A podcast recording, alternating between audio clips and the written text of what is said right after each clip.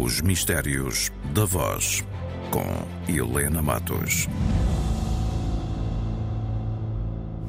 Eu esqueci de trazer o cartão de eleitora. Este é o diálogo entre uma eleitora e o presidente de uma secção de voto. Na prática, um diálogo aparentemente igual a tantos outros, tantas vezes repetido nos diversos atos eleitorais que têm tido lugar em Portugal, mas um diálogo que nos traz um nome e a voz de uma mulher que está por trás de um dos acontecimentos marcantes do século XX e não apenas em Portugal. Quem é ela? Quem é esta mulher? Voltemos à secção de voto. Eu esqueci de trazer o cartão de eleitora. Mas como já Basta sou tão isto, basta isto, é basta esse. Serve. E chama-se. Chama-se. Maria Lúcia de Jesus. Maria Lúcia, não sei como está aqui. Rosa dos Santos. Como? Maria Lúcia Rosa dos Santos. Este. Como acontece com as pessoas que ficam realmente para a história, com as pessoas que são realmente marcantes, Maria Lúcia Rosa dos Santos é identificada por milhões de pessoas simplesmente pelo seu nome próprio. Lúcia. Ela não precisa de mais. Lúcia é evidente em torno de cujas palavras assenta aquele que se tornou num dos santuários mais importantes do mundo católico. Tudo começou num descampado num ermo em 1917.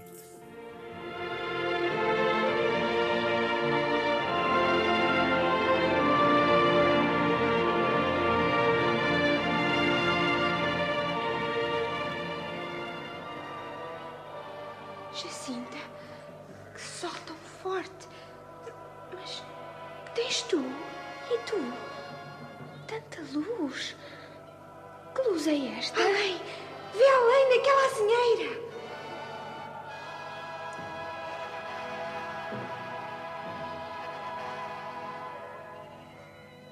Não tenhais medo. Eu não vos faço mal. De onde, de onde é vosso Messê? Sou do céu. E que é que vosso Messê me quer? Vim para vos pedir que venhais aqui seis meses seguidos, no dia 13, a esta mesma hora. Depois direi quem sou e o que quero. O que estamos a ouvir é um excerto de um folhetim radiofónico, no caso História e Mensagem de Fátima, que foi emitido pela emissora nacional e que é um dos muitos folhetins, recriações, dramatizações daquilo que acontece em Fátima entre 13 de maio e 13 de outubro de 1917. Temos de perceber o seguinte: há um interesse crescente sobre Fátima, mas este interesse vai levar uh, a que se tenha de dramatizar. Portanto, vão, vão-se escrever os livros, vão-se fazer os filmes, vão-se fazer os documentários, e há estes momentos charneira, que é daquilo que lhe aconteceu entre 13 de maio e 13 de outubro de 1917. Nós aqui, como disse, ouvimos um excerto de um folhetim emitido pela emissora nacional, chamado História e Mensagem de Fátima, mas este é um fenómeno que extravasou completamente Portugal. Nós podemos ouvir estes mesmos momentos, por exemplo, em espanhol, Díganos lo que quiere. em inglês, What is it you want of me? em francês. Que voulez-vous de moi?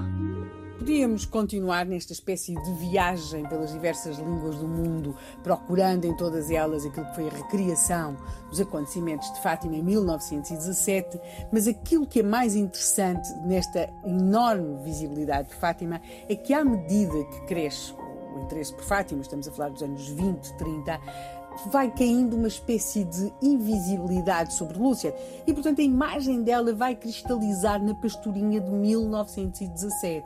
Pode dizer-se que 50 anos depois é, é quando é, há novamente um, um, um, frente a frente com a imagem de Lúcia, que é quando no Santuário de Fátima o Papa Paulo VI a chama para o seu lado. Ao longo desses 50 anos, é claro que às vezes umas fotografias que apareciam aqui e ali mostravam como a pastorinha já não era, se tinha tornado uma mulher, tudo isso, mas é como se uh, Lúcia estivesse estado longe até esse momento, 1967, e depois a partir daí, com as sucessivas visitas papais, ela vai ganhando uma visibilidade crescente em Fátima, sobretudo com o Papa João Paulo II. Mas, para perguntar, e a sua voz?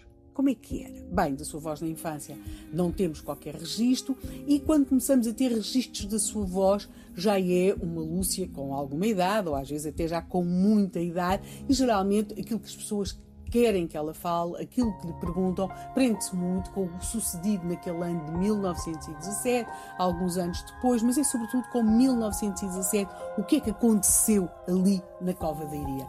Talvez por isso mesmo tenhamos escolhido para este programa e para dar conta desta voz, desta mulher que marcou o século XX, aquela conversa com o presidente de mesa dizendo, muito humanamente, que se tinha esquecido do seu cartão de eleitor. Os Mistérios da Voz, com Helena Matos.